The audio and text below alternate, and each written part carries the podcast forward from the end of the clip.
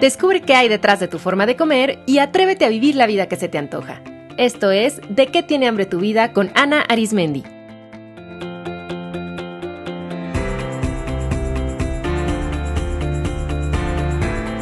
Este es el episodio 243, Trastorno límite de la personalidad, con Paula Cabal.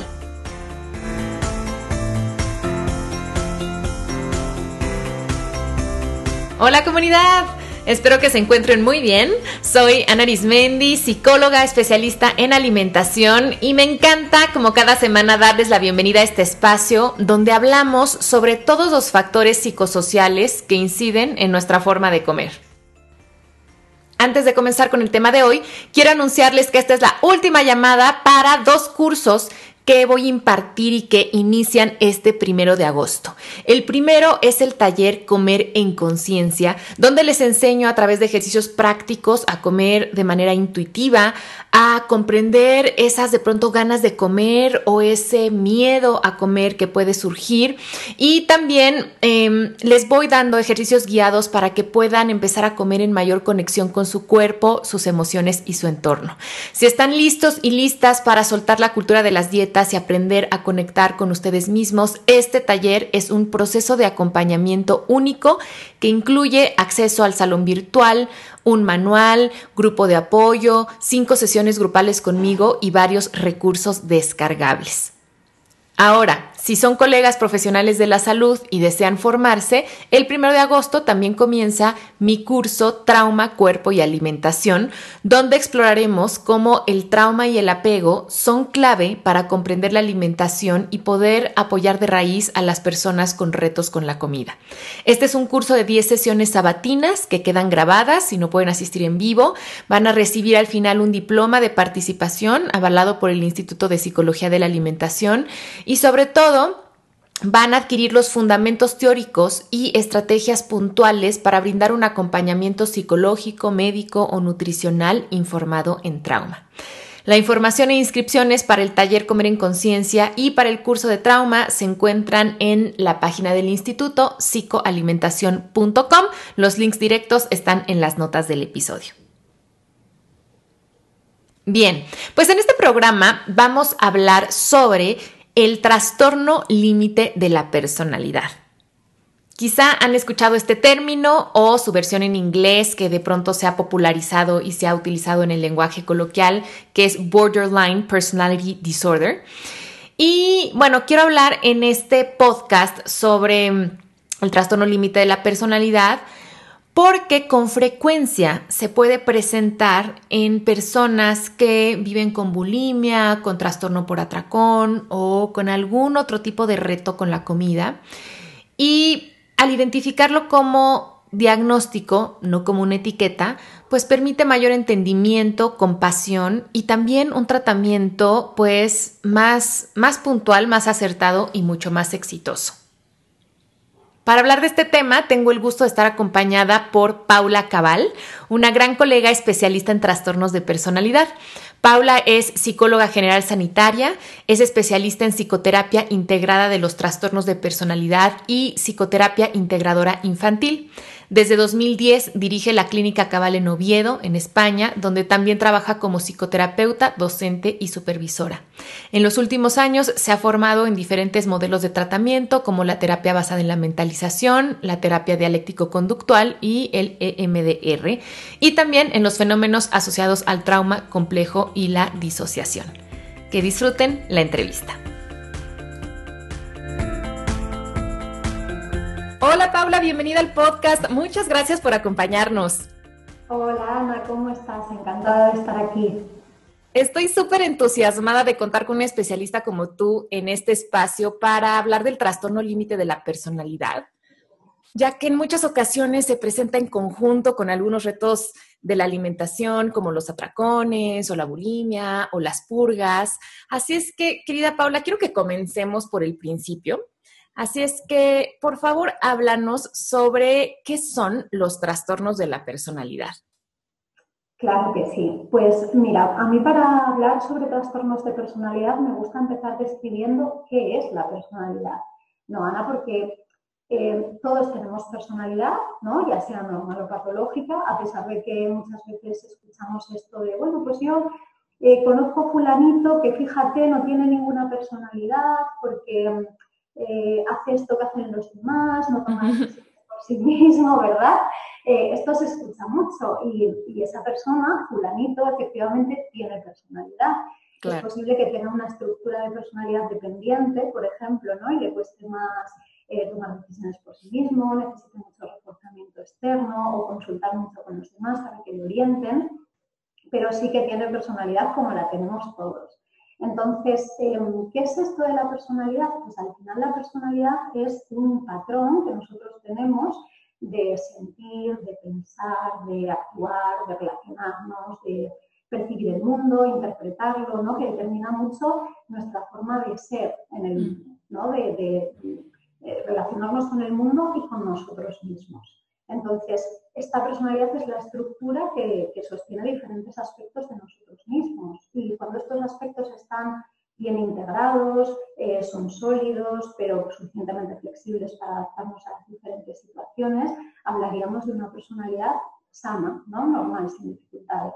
Cuando tenemos una estructura así y aparezcan bueno, pues algunos problemas en la vida que haya que afrontar, pues lo haremos con más facilidad o puede, o aparecer un síntoma, ¿no? Si no tenemos suficientes recursos para afrontarlos, pero será más fácilmente salvable y más fácil de trabajar eh, en psicoterapia, por ejemplo.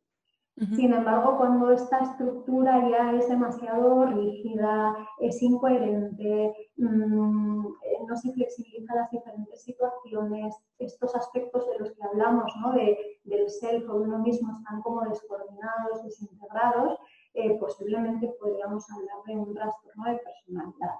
Em, al final todos los autores, ¿no? independientemente del modelo teórico, coinciden en que los trastornos de personalidad, las características comunes van a ser unas dificultades crónicas en la relación social y también un desajuste, una falta de integración en, esta personalidad o en esta identidad. Que esto que dices es importante porque es así como podemos ir identificando que puede haber algún tipo de trastorno en la personalidad porque digamos como que impacta en nuestra calidad de vida, impacta en nuestra, en nuestra capacidad de relacionarnos, para otras personas quizá pueda impactar, por ejemplo, en su capacidad de sostener em, un trabajo o, de mantenerse en la escuela, para otros eh, se notará más en su propio autocuidado. Entonces, como tú decías, es ver cómo esta estructura interna, en vez de ayudarnos a, pues a relacionarnos en armonía con nuestro entorno y procurar nuestro bienestar es al contrario, ¿cierto? Sí, es así. Fíjate, dices, dices esto del, funcionamiento en el trabajo, ¿no? Y, en cuanto al tema de la flexibilidad, se me ocurría, pues fíjate, si, si alguien tiene una forma de comportarse, de relacionarse tan rígida, que discute con su pareja en casa de la misma forma que discute con su jefe en el trabajo, ¿no? Pues, pues sería un, problema importante. Eh, efectivamente, las relaciones interpersonales es una cosa que está en el, en el núcleo de los trastornos de personalidad. ¿no? Cuando hablamos de, trastornos de personalidad, hablamos de la patología vincular por excelencia. Entonces, el tema de las relaciones interpersonales siempre va a ser eh, un foco terapéutico muy importante, pero también la relación terapéutica, luego, luego lo veremos si quieres cuando, cuando hablemos del tratamiento, eh, va a ser también un aspecto fundamental ¿no? cuando trabajamos con, con estos pacientes.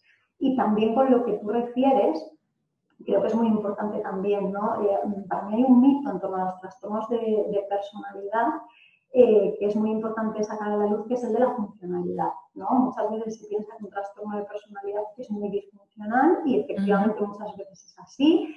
El sufrimiento interno es innegable y las dificultades en el día a día, o por lo menos que se viven internamente, lo son pero ojo que también hay mucha patología ¿no? estructural, mucho trastorno de personalidad que en la sociedad en la que vivimos puede resultar muy, muy funcional, ¿no? Incluso claro. muy exitoso. Fíjate si no habrá trastornos narcisistas en altos puestos, ¿no? altos, altos mandos de grandes empresas o incluso en política.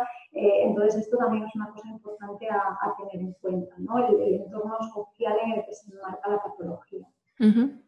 Y bueno, ahora, ahora que mencionaste el, trastorno narcisista, hay muchos tipos de, trastornos de la personalidad y se clasifican de diferentes maneras. Y bueno, es un tema fascinante al que, bueno, no vamos a entrar de, lleno, pero sí es importante que eh, las personas que nos escuchan sepan que existen diferentes tipos de, de, trastornos de la personalidad que se clasifican de diferente manera y lo que tú dices ahora es muy interesante. En ciertos contextos sociales, algunos son digamos que pasan desapercibidos o son favorecidos o son bastante normalizados y por eso a veces es, es, es muchísimo más dificultoso poder, poder notarlos. Así es. Ok. Bueno, pues eh, nos vamos a centrar en este programa en uno en particular, porque como ya mencioné, em, pues está relacionado con, eh, o, muchas veces se presenta en conjunto con personas también que tienen retos con la alimentación, que es el trastorno límite de la personalidad. Entonces, Paula, me gustaría que nos, bueno, platicaras de qué se trata este, este trastorno, cuáles son las características, cómo podemos identificarlo. Mira, pues el trastorno límite de personalidad es uno de los trastornos de personalidad, como tú dices, que, hay distintas categorías. Y este concretamente eh, nace un poco de una clasificación que se hizo originalmente en el psicoanálisis eh, estructural, ¿no? de esta estructura de personalidad que dividían en dos grupos. Estaban el grupo de las estructuras neuróticas y el grupo de las estructuras psicóticas. Eh, pero empezaron a observar que había un tipo de pacientes que no encajaban en ninguna de estas categorías, ¿no? Y entonces eh, nace este término de límite o borderline, ¿no? Que es, la, la, palabra original, para eh, acuñar a estos pacientes que están entre en ese espacio, ¿no? Entre la neurosis y la psicosis, porque eran pacientes que funcionaban de una forma muy desorganizada, cercana al espectro psicótico, pero sin serlo.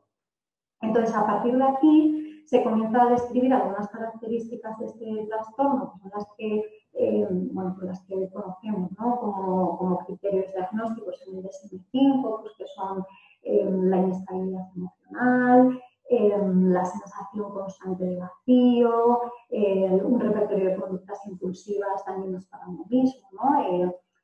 Pues autolesiones, patrones sexuales de riesgo, una serie de conductas ¿no? impulsivas que, que, pueden ser perjudiciales. Dificultades para gestionar la vida, problemas en las relaciones interpersonales, ¿no? pues muy inestables, muy intensas, con mucha alternancia entre idealización y evaluación, eh, los famosos esfuerzos para evitar un, abandono real imaginario, alteraciones de la identidad, bueno, una serie de características que parecían describir a este, a este trastorno o a los pacientes con este perfil límite de personalidad.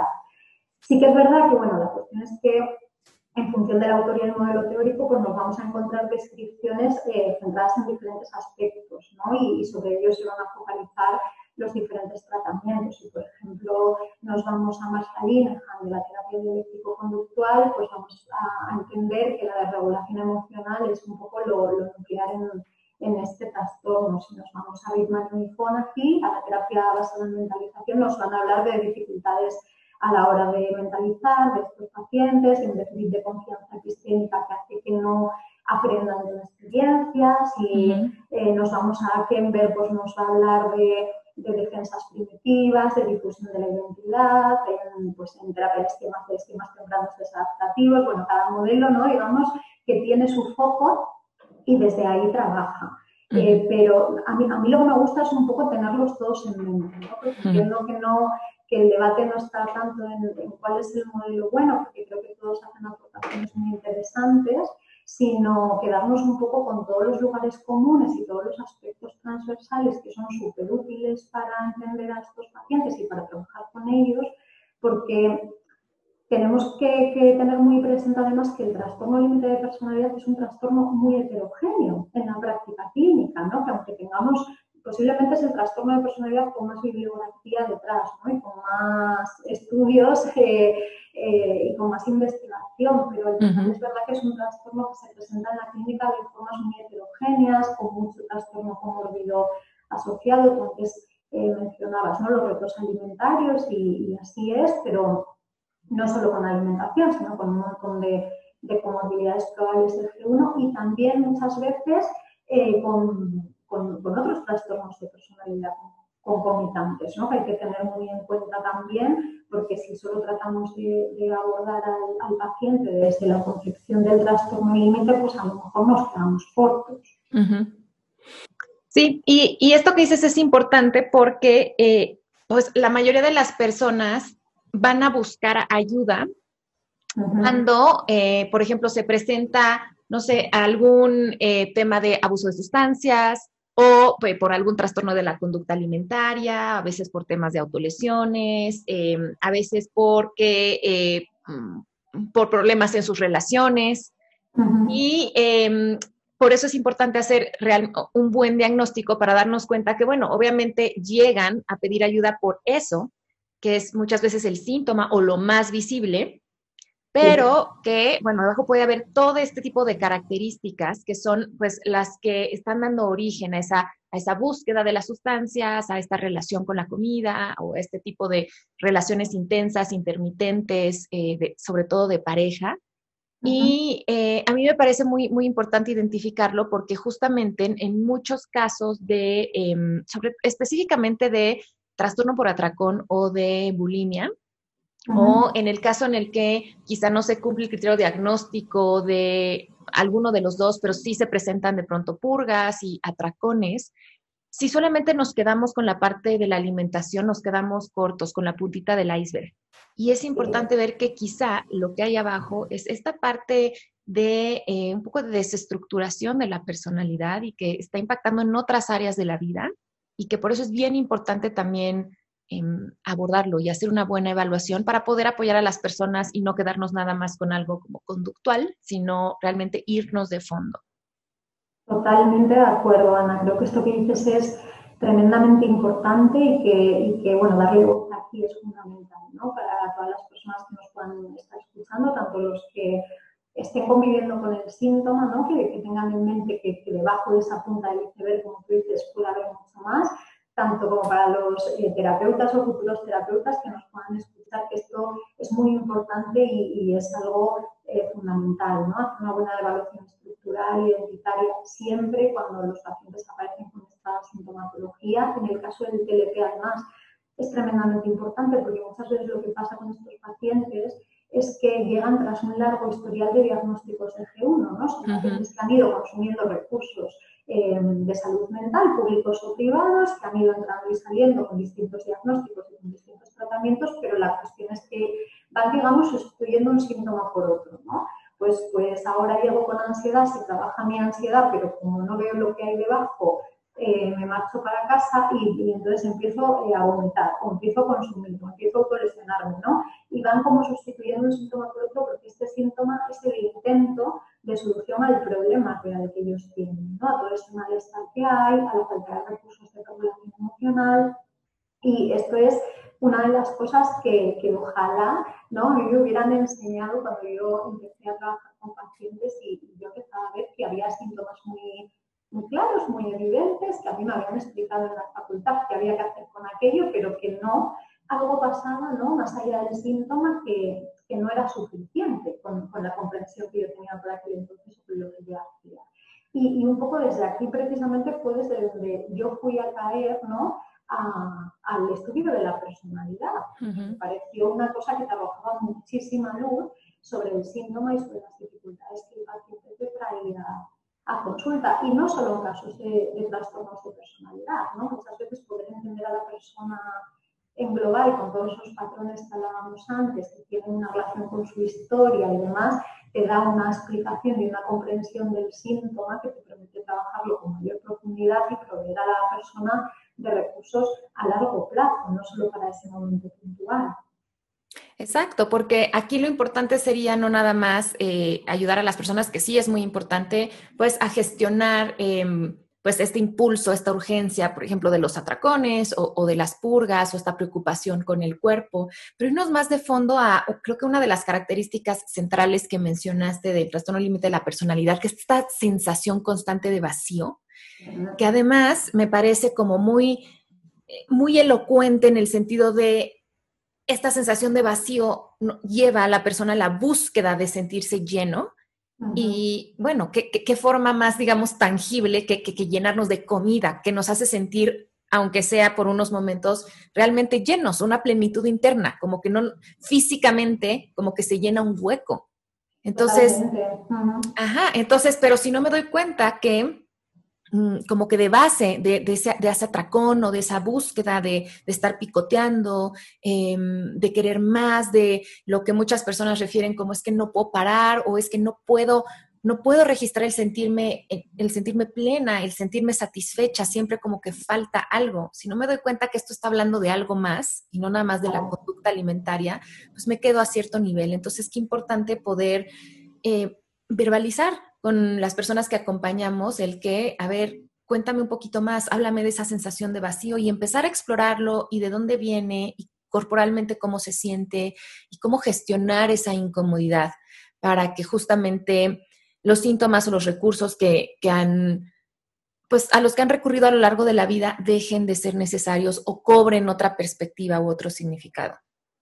Absolutamente. De hecho, fíjate que no es raro, ¿no? Es muy común que cuando tú preguntas por esa sensación de vacío y les pides que, te describan cómo la sienten y dónde en su cuerpo, la sientan en el estómago, ¿no? que dicen que la sienten en la tripa o en el estómago, que tiene mucho sentido, ¿no? Con esto que tú estás diciendo, de llenar ese vacío con comida, pero claro, ese vacío no es hambre, entonces con comida no solucionamos ese, ese problema. También es verdad que muchas veces son, son pacientes que están muy desconectados de sus cuerpos. Tú esto sabes mucho ¿no? de la relación con el cuerpo y de la relación de la alimentación con el cuerpo. Y muchas veces lo que pasa es que todas estas em, características nucleares del trastorno límite de la personalidad eh, les hacen desconectarse mucho de su cuerpo, ¿no? por, la fluidez emocional, por esta sensación de no ser capaces de sostener eso que hay en su mundo interno, ¿no? de, que, es algo abrumador. Eh, bueno, pues el recurso es un poco la desconexión del cuerpo, incluso la disociación, y esto también hace mm, muy fácil caer en, síntomas que involucran al cuerpo, como puede ser la alimentación, o como pueden ser las autolesiones, o otra sintomatología ¿no? que, que se focaliza en el cuerpo. Y otra, otras dos características que podemos ver también cómo se relacionan con la alimentación.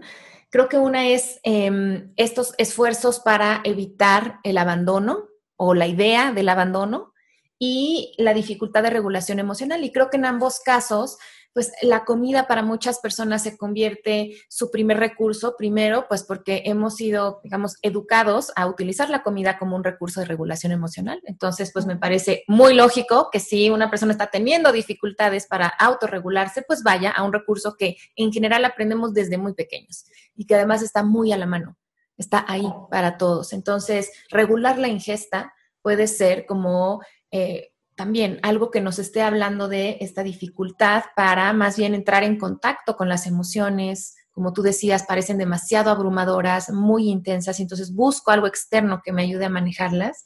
Pero también este tema del abandono, eh, yo también lo he visto mucho en em, utilizar mucho la comida como este intento de acompañarnos, de no sentirnos solos, de muchas veces los alimentos y los que yo llamo nuestros alimentos maestros, eh, han sido grandes compañeros en nuestra vida. Han estado ahí cuando muchas personas no están. Han estado ahí para aliviar esta sensación de que alguien se fue, que alguien nos dejó. Están ahí a veces para aliviar el miedo de que alguien se vaya. Entonces, em, me, parece que en la alimentación eh, puede ser por eso un gran recurso para personas con un trastorno límite de la personalidad y que por eso muchas veces no, no se llegue a detectar este trastorno y nos quedemos a veces con la alimentación. Así es, tienes toda la razón. Es muy interesante esto que, que dices con respecto a la alimentación y el abandono y, desde luego es así. No, no, solo en este sentido, también, también yo creo que hay una relación importante entre el miedo al abandono y, y, la distorsión de la imagen corporal, ¿no? También en el sentido de que muchas veces yo siento que valgo en la medida que otro me quiere y esto solo lo consigo a través de mi imagen, ¿no? El ideal de delgadez o de ser suficientemente querible o válida para esta persona que yo necesito que me quiera para cubrir ese vacío, para sentirme acompañada, para darme valor. Cierto, incluso ahora que lo mencionas, em, también se, se presenta con, frecuencia el que también por esta impulsividad y, junto con lo que tú dices, ¿no? Del, miedo al abandono, puede haber también cierta, mm, pues cierta obsesión y compulsión, por ejemplo, con tratamientos estéticos o cirugías. De esta como modificación, manipulación del cuerpo, pero también con esta sensación de no puedo parar, impulsivamente ya me hice otra cirugía, ya me hice otro tratamiento, y, puede estar como relacionado con esto que dices muy interesante. Fíjate, yo tengo una, una, paciente que se me viene ahora a la mente que cuando está muy, muy, muy... Ella, ella ya no se está autolesionando, pero fíjate que cuando está muy irregular hace este tipo de cosas, ¿no? O sea, uh se hace tatuajes eh, impulsivamente, que va un poco en la línea de lo que tú comentas en las cirugías, porque tiene que ver con la imagen, pero también está muy en la línea de lo que hablábamos antes de poner el foco en el cuerpo y que al final no deja de ser de moverme también de un plano mentalizador muy teleológico, ¿no? De lo que siento lo deposito en el cuerpo y lo hago físico.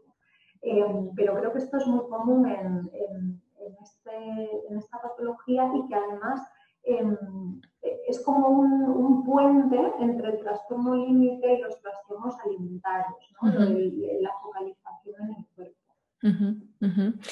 Entonces, me gustaría para que quedara claro para la comunidad que nos escucha y que quizá puedan tener como pues estas características que tal vez les hagan sospechar que podría haber presencia de, estos rasgos o quizá ya de un trastorno límite de la personalidad en sí mismos o en algunas otras personas, esta sensación constante de vacío, que no se va con nada, con nadie, que se está intentando llenar constantemente, a veces con relaciones, a veces con sustancias, con actividades, mucha impulsividad que puede llevar a todas estas conductas de riesgo que mencionábamos con la alimentación, con el uso de sustancias, eh, conductas sexuales de riesgo, autolesiones, a veces también hay eh, por ejemplo, gastos fuertes de dinero, ¿no? De pronto es eh, compras o eh, jugar, apostar, cosas así, o empezar a prestar dinero a todo mundo, yo invito a todos, ese tipo de cosas. mucha inestabilidad en, en, relaciones interpersonales y sobre todo relaciones de pareja intensas, muchos esfuerzos para evitar el abandono y dificultad de regulación emocional. ¿Se me está yendo alguna, Paula?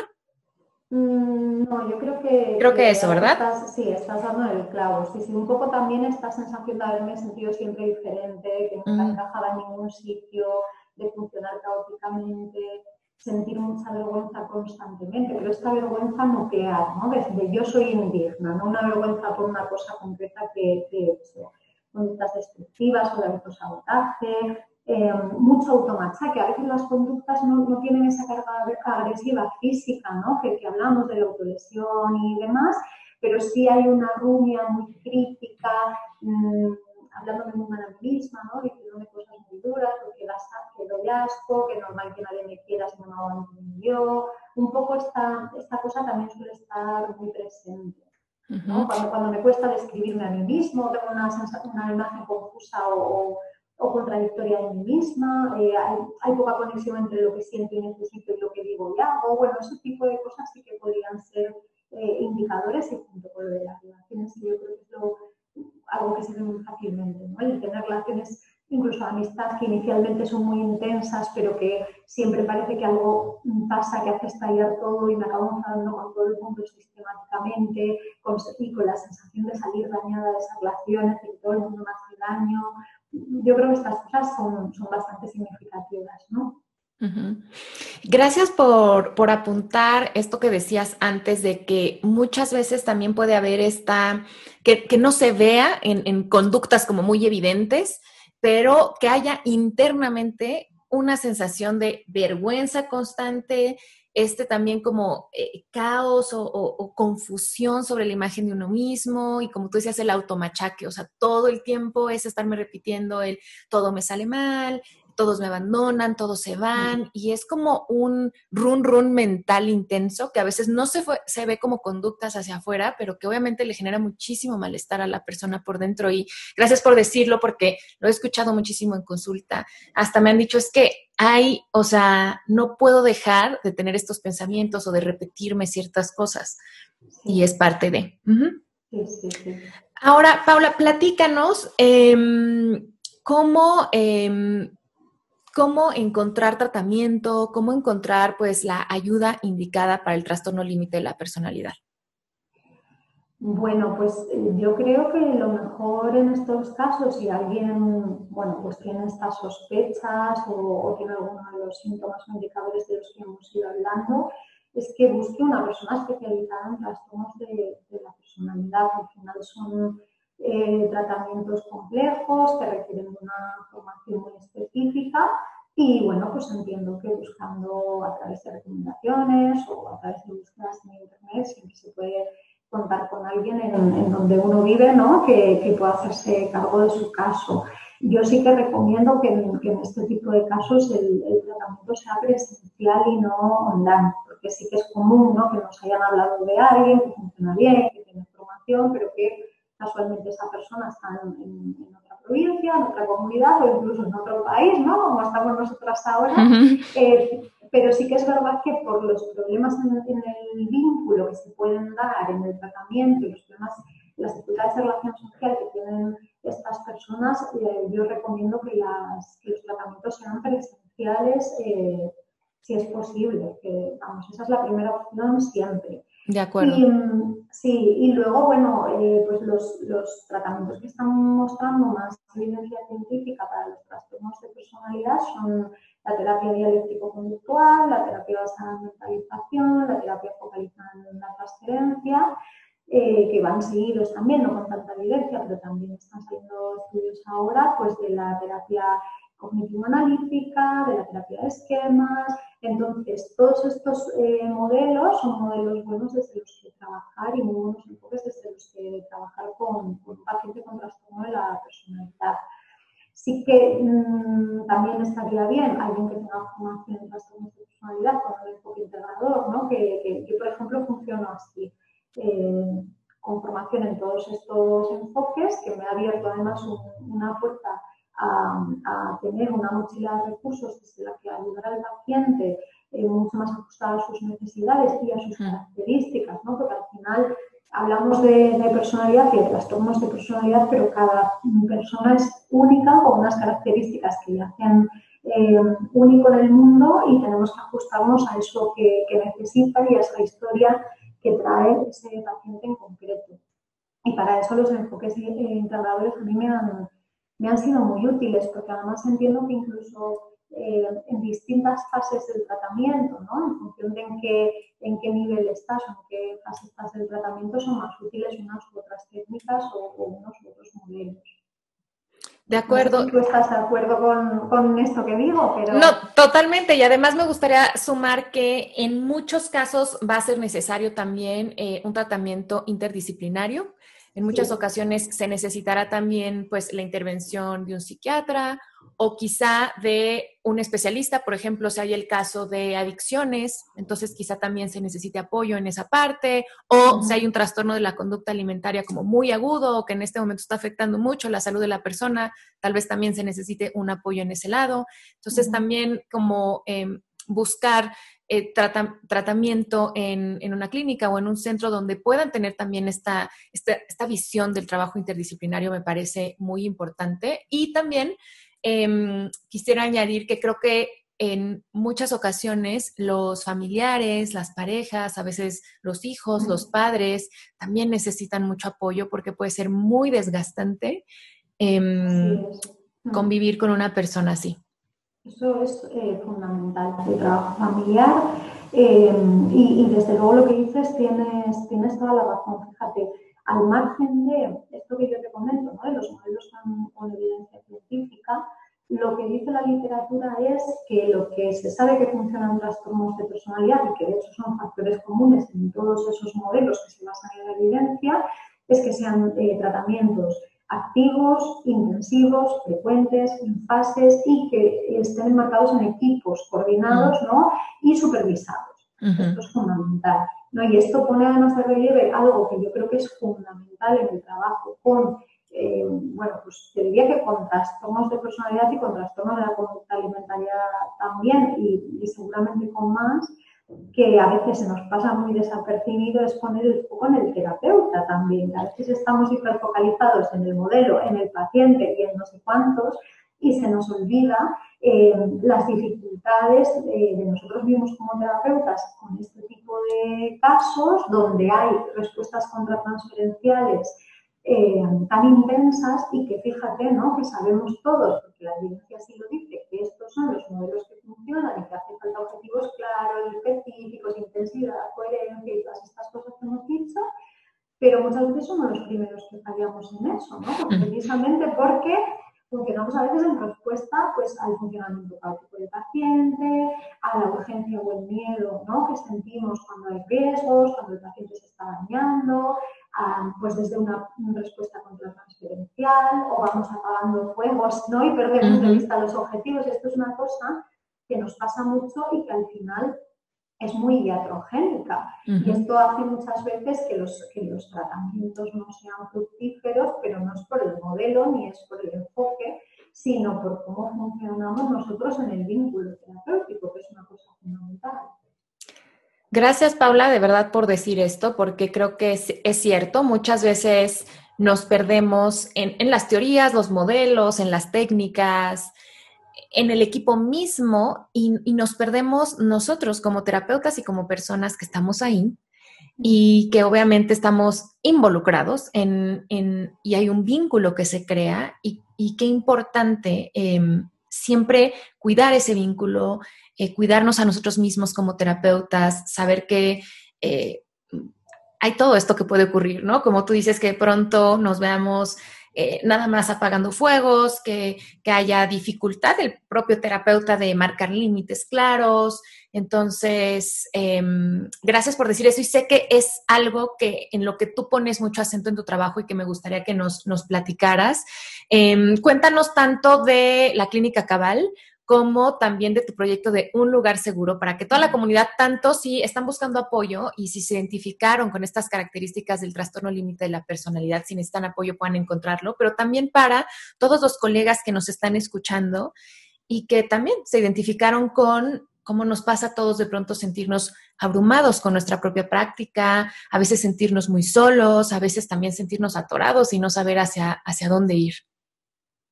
Claro, pues mira, Em, pues Clínica Cabal está en Oviedo, somos un equipo chiquitito de psicólogos que por supuesto colaboramos con otros profesionales estamos cuando es necesario, nutricionistas, eh, psiquiatras, bueno, lo, que sea necesario, ¿no? Al final creemos mucho en el trabajo en red y, eh, no multi, sino interdisciplinar, ¿no? Con mucha coordinación y, y con mucha comunicación entre los distintos profesionales. Estamos en, en Oviedo y bueno, pues aquí disponibles para todo aquel que, sienta que necesita un acompañamiento en, sus emociones para poner en orden los aspectos de, su mundo interno. Y luego, fíjate, eh, con respecto a lo que hablábamos ahora, ¿no? de las dificultades como, terapeutas que tenemos a veces y que nos eh, dificultan poner en práctica de una forma más sistemática todo eso, eh, que, hemos aprendido y en lo que llevamos un montón de tiempo formándonos. En relación a eso, pues me encantaría hablar del proyecto que tengo con mi querida amiga y admirada compañera Gemma García, que además estuvo contigo aquí hablando de terapia familiar, em, eh, que es un lugar seguro. Un lugar seguro es un, un proyecto, un espacio de cuidado para terapeutas que se basa bueno, pues en lo que consideramos que son los pilares sobre los que sostenemos el terapeuta, ¿no? que son la formación, la supervisión y el trabajo personal, siendo estos dos aspectos claves eh, pues para prevenir algunos de los fallos que mencionábamos antes, ¿no? Em, y que está súper presente siempre la importancia de la red de apoyo entre profesionales y el autocuidado del terapeuta. Todos estos son, son aspectos básicos que tenemos en cuenta como lugar seguro y, y, desde luego es un proyecto que tiene mucho de nosotras, que nos da muchísimas alegrías, al que están llegando compañeros que son absolutamente maravillosos y, y bueno, pues invito a todos a, a, conocer porque desde luego es un proyecto especial con, con mucho cariño. De verdad, gracias. Bueno, Paula y, y, Gema también, las dos queridas, por hacer un proyecto como este que creo que es tan necesario y que hace mucha falta, que los terapeutas tengamos más espacios como este. Y quiero decirles que eh, un lugar seguro ofrece sus servicios de manera online, así es que pues no tienen que estar en España ni físicamente participar, sino eh, pues si son colegas en cualquier parte del mundo y quieren pertenecer a esta, esta red de apoyo o están buscando supervisión específica de algunos casos, pueden contactarlas. Les voy a dejar aquí en las notas del episodio eh, los datos de contacto tanto de la clínica cabal como de un lugar seguro para que eh, puedan conocerles mejor. Y pues mi querida Paula, muchísimas gracias por compartir tan generosamente hoy con eh, todos nosotros. Y pues no te puedes ir de aquí sin responder las dos preguntas que hago a todos mis invitados. La primera es, ¿de qué tiene hambre tu vida en este momento? Pues mi vida ahora mismo, Ana, tiene hambre de tiempo. yo creo que, como todos, ¿no? En, estos tiempos que corren. Eh, fíjate, creo que, en, esta profesión muchas veces nos convertimos en funambulistas, ¿no?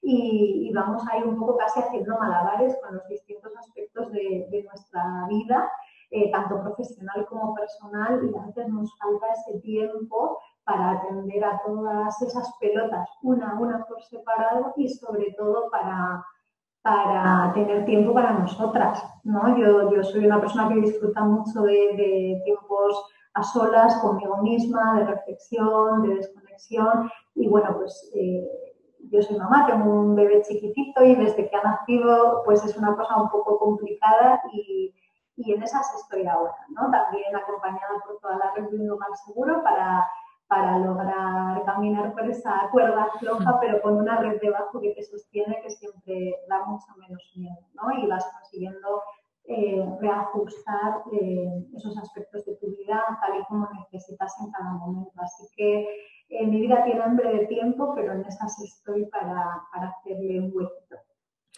¿Y cuáles dirías que son tus formas favoritas de nutrir tu vida? Pues em, afortunadamente creo que tengo muchos platos en la mesa para, nutrirme, porque me alimento mucho de, mi trabajo, de, las relaciones con compañeros, pues este ratito de charla maravilloso que he tenido contigo, em, del aprendizaje y de compartir con todos mis pacientes. E, eso me nutre un montón.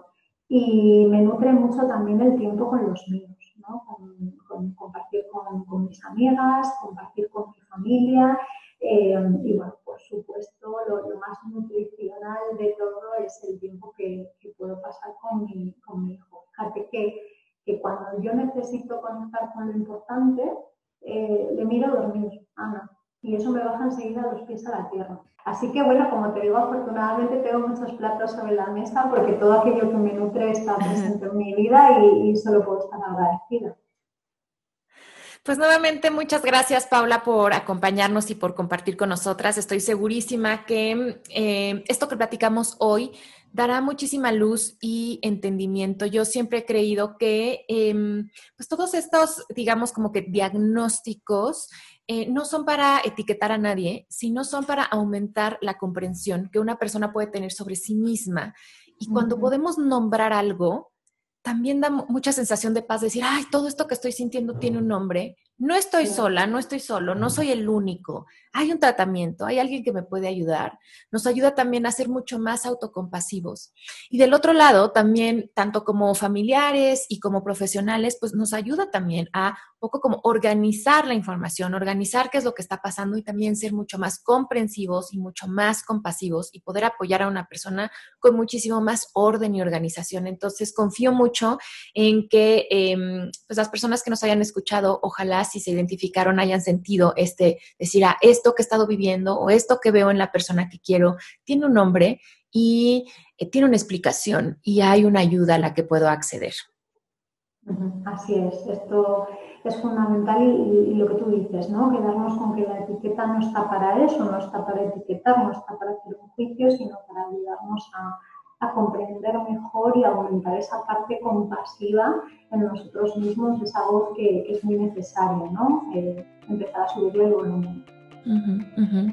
Querida comunidad, pues les envío un abrazo con mucho cariño y nos escuchamos en el próximo episodio. Esto fue De qué tiene hambre tu vida con Ana Arismendi. Para más información visita www.dequetienehambretuvida.com.